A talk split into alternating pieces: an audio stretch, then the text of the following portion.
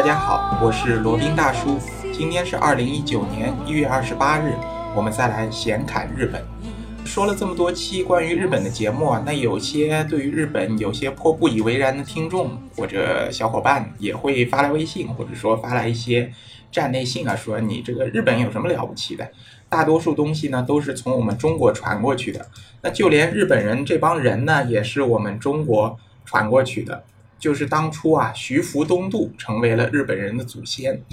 那这个话呢，其实是一个很明显的，或者说很流传广泛的一个误解，或者说一个谬误。那就像武大郎的传说一样啊，其实都不是真的，或者说有非常大的出入的。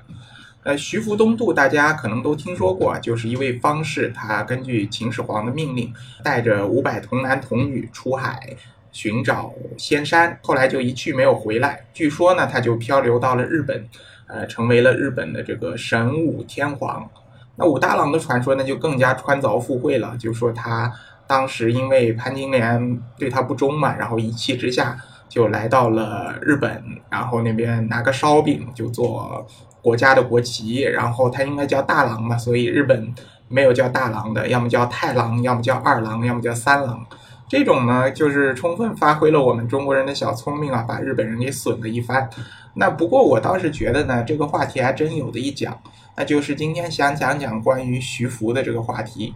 那开本溯源啊，正本清源。那先说一下徐福到底是谁？徐福字君房，秦朝时候呢，他是齐国人，也不能说是齐国，就是齐地人。那个时候齐国已经被灭了，是一个方士。所谓方士呢，就是那种炼丹呐。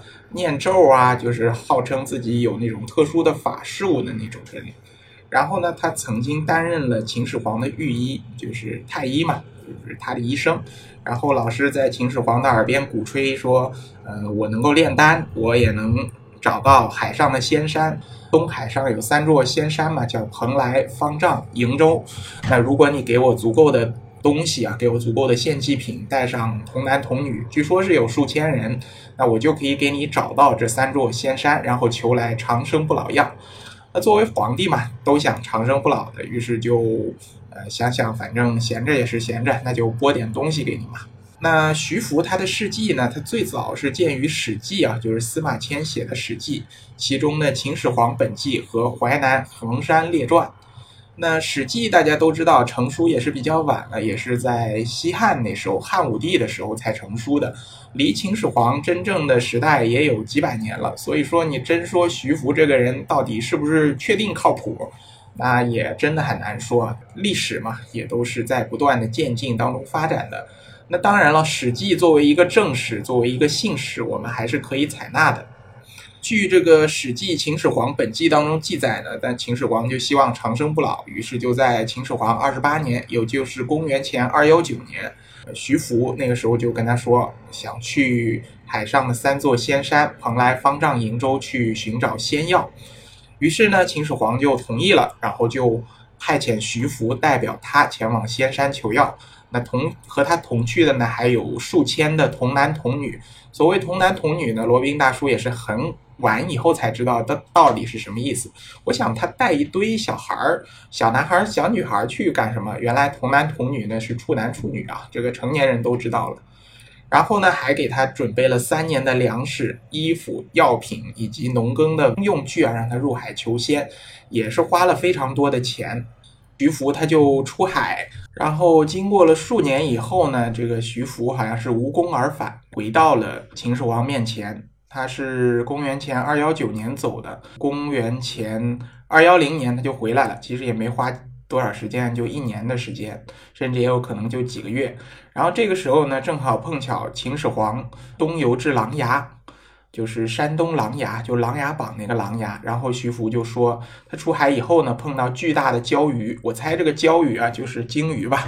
然后无法远航，要求增派一些这个弓箭手以及弩手。然后秦始皇也同意了，反正都给你派了这么多资源了，那就再派点弩手、弓手给你也没事儿。于是就派上了这些弓手，射杀了一头大鱼，那有可能就是鲸鱼嘛。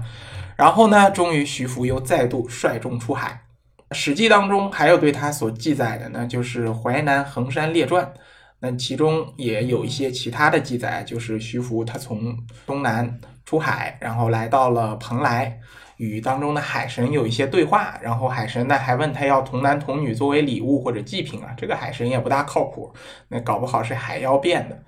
呃，不过呢，一般都觉得这个是徐福编出来的，就是给秦始皇交差用的。否则，你想带了这么多东西出去，然后什么都没有，那岂不是要杀他的头吗？于是呢，就徐福再度出海，就第二次出海呢，就携带更加多的东西，然后携带了其他的，还有工匠啊，这个士兵啊这些东西的。然后出海以后呢，来到了一个叫平原广泽的地方。来到这里呢，他就觉得这个地方气候温暖。阳光明媚，人民友善，于是他就停下来了，就停留下来，自立为王。然后当地人呢，也都是比较没有开化吧，或者说还没有完全接受到王化的教育啊。然后他就自立为王，教当地人农耕、捕鱼，还有捕鲸。这捕鲸注意啊，日本人有捕鲸的传统，这里就可以连起来了。然后还有造纸的这么一些方法。当然了，造纸还是一种很土的那种纸啊，真正的这种纸还要在后面呢。然后还有一个挺奇怪的地方，就是在《史记·淮南衡山列传》和《秦始皇本纪》里面的记载啊，它还有些矛盾的地方。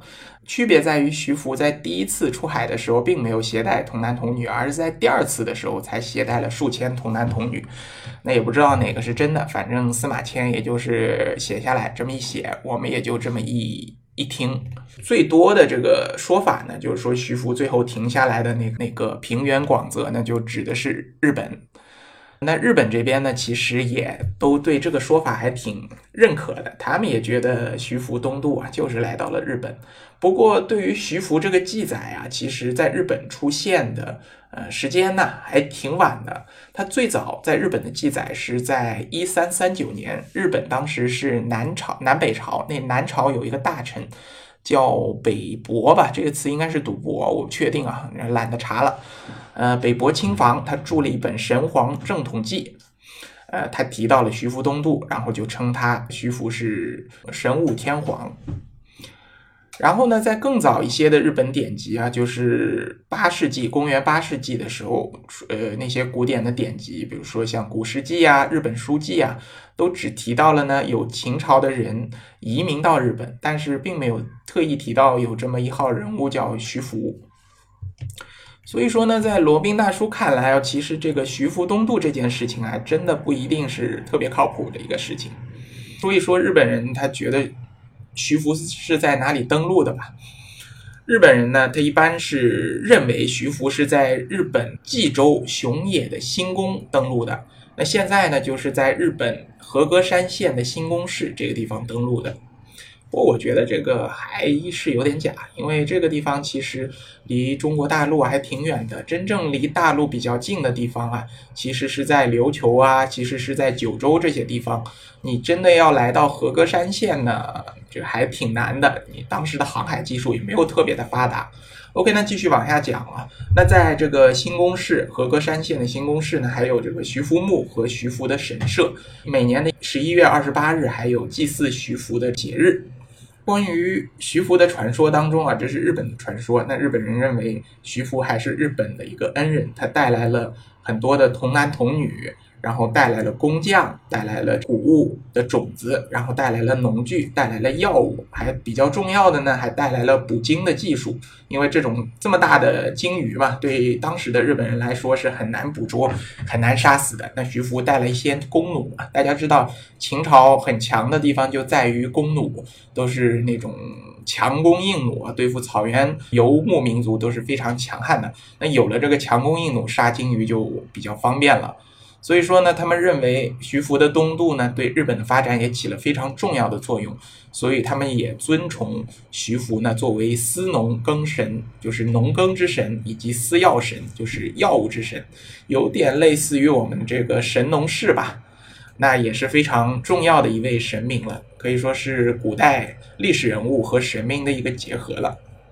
节目当中呢，再给隔壁的两个专辑做个小广告啊。那罗宾大叔新开了两个专辑，一个是《显侃日本》重制版，是把《显侃日本》早期的一些声音不清楚、声音比较轻的一些节目加以重制，提高了它的音量，去除了杂音，然后还加上了罗宾大叔近期的一些感悟和小彩蛋，欢迎大家订阅收听。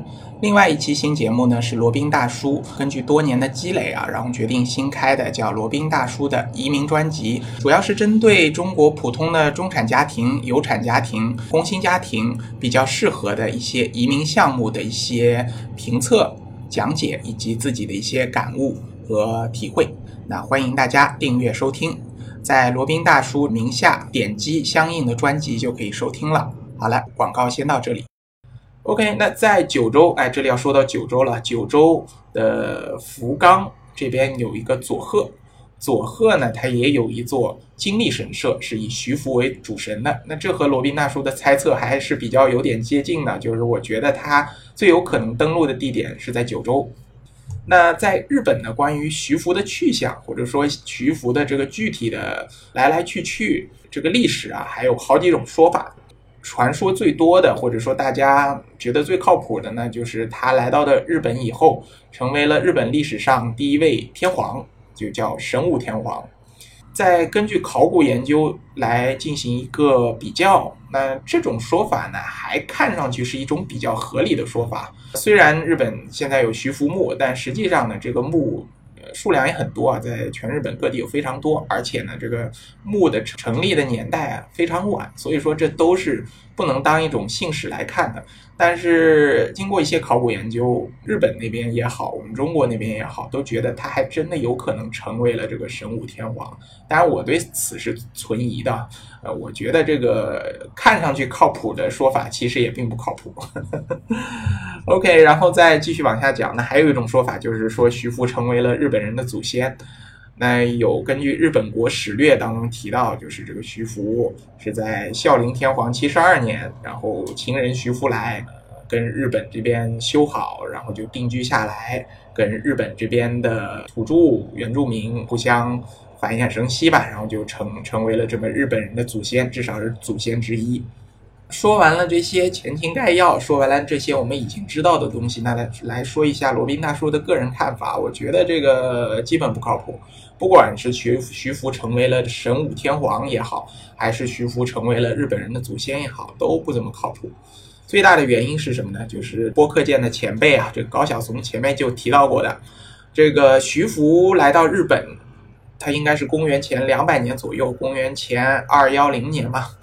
那个时候呢，日本是完全没有文字的，它只有语言，没有文字，那只有一种表音的这么一种东西，所有的这些。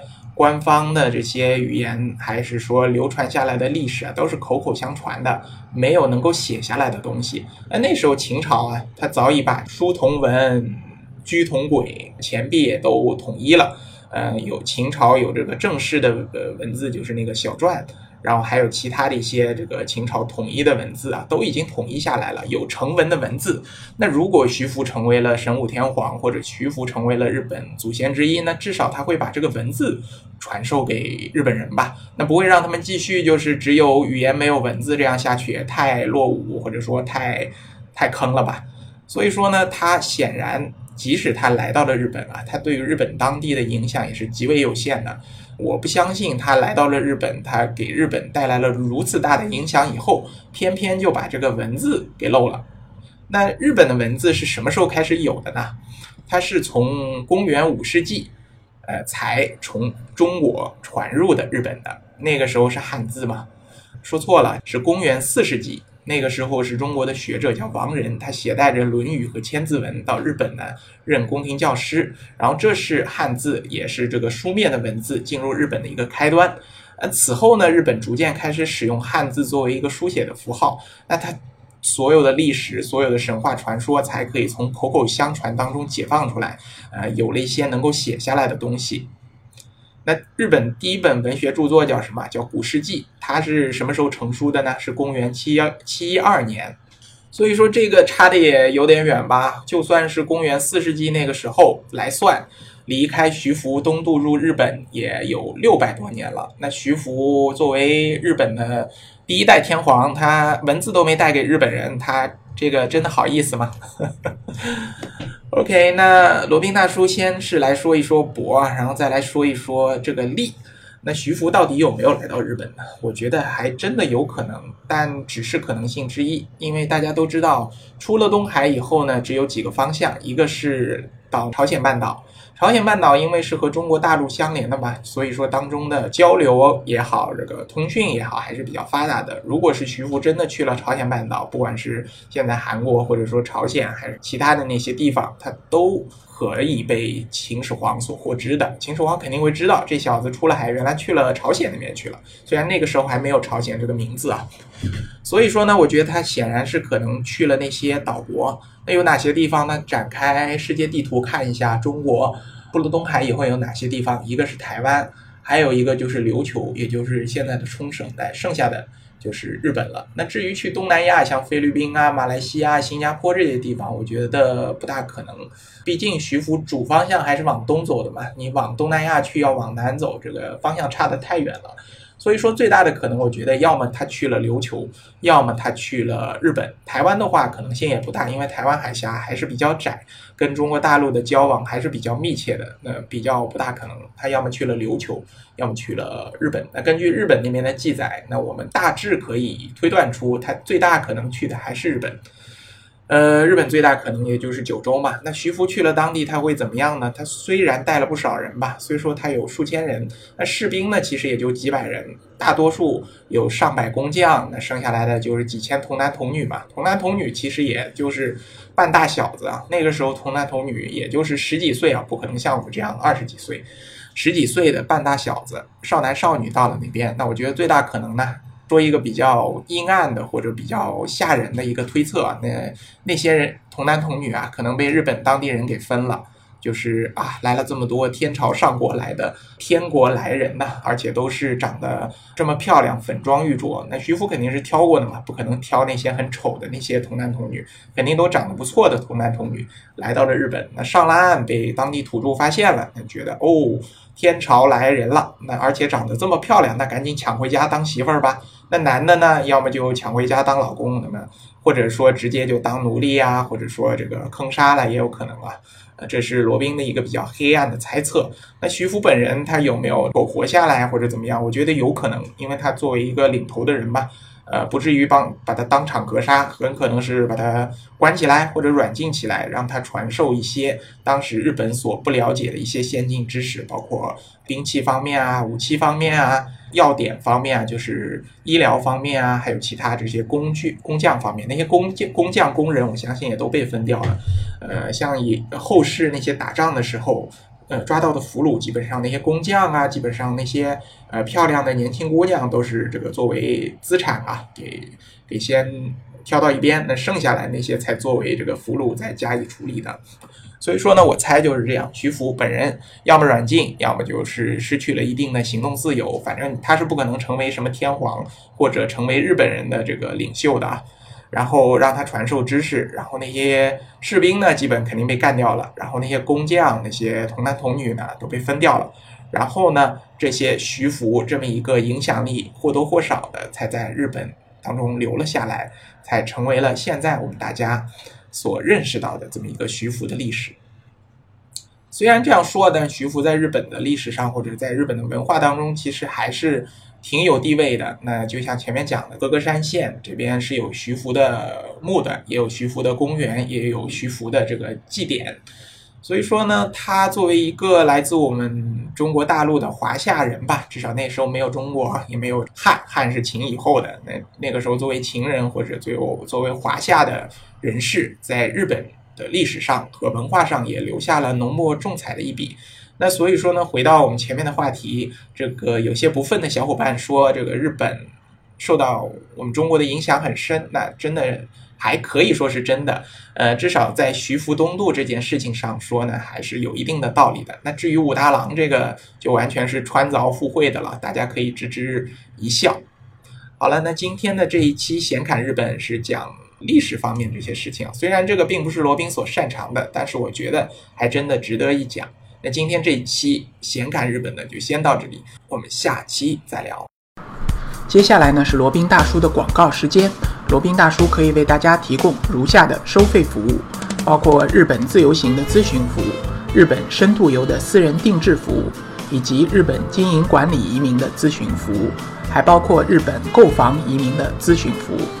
另外呢，还有另外一个领域啊，罗宾大叔还可以提供如下的服务，包括赴美生子、赴加生子的咨询服务，赴美生子城市签的代办服务，以及美国、加拿大十年旅游签证的代办服务。除此以外呢，还有三个国家的移民代理服务，罗宾大叔也可以提供，包括南太平洋小国瓦努阿图共和国的投资移民项目，可以投资移民拿绿卡，或者直接投资移民拿护照。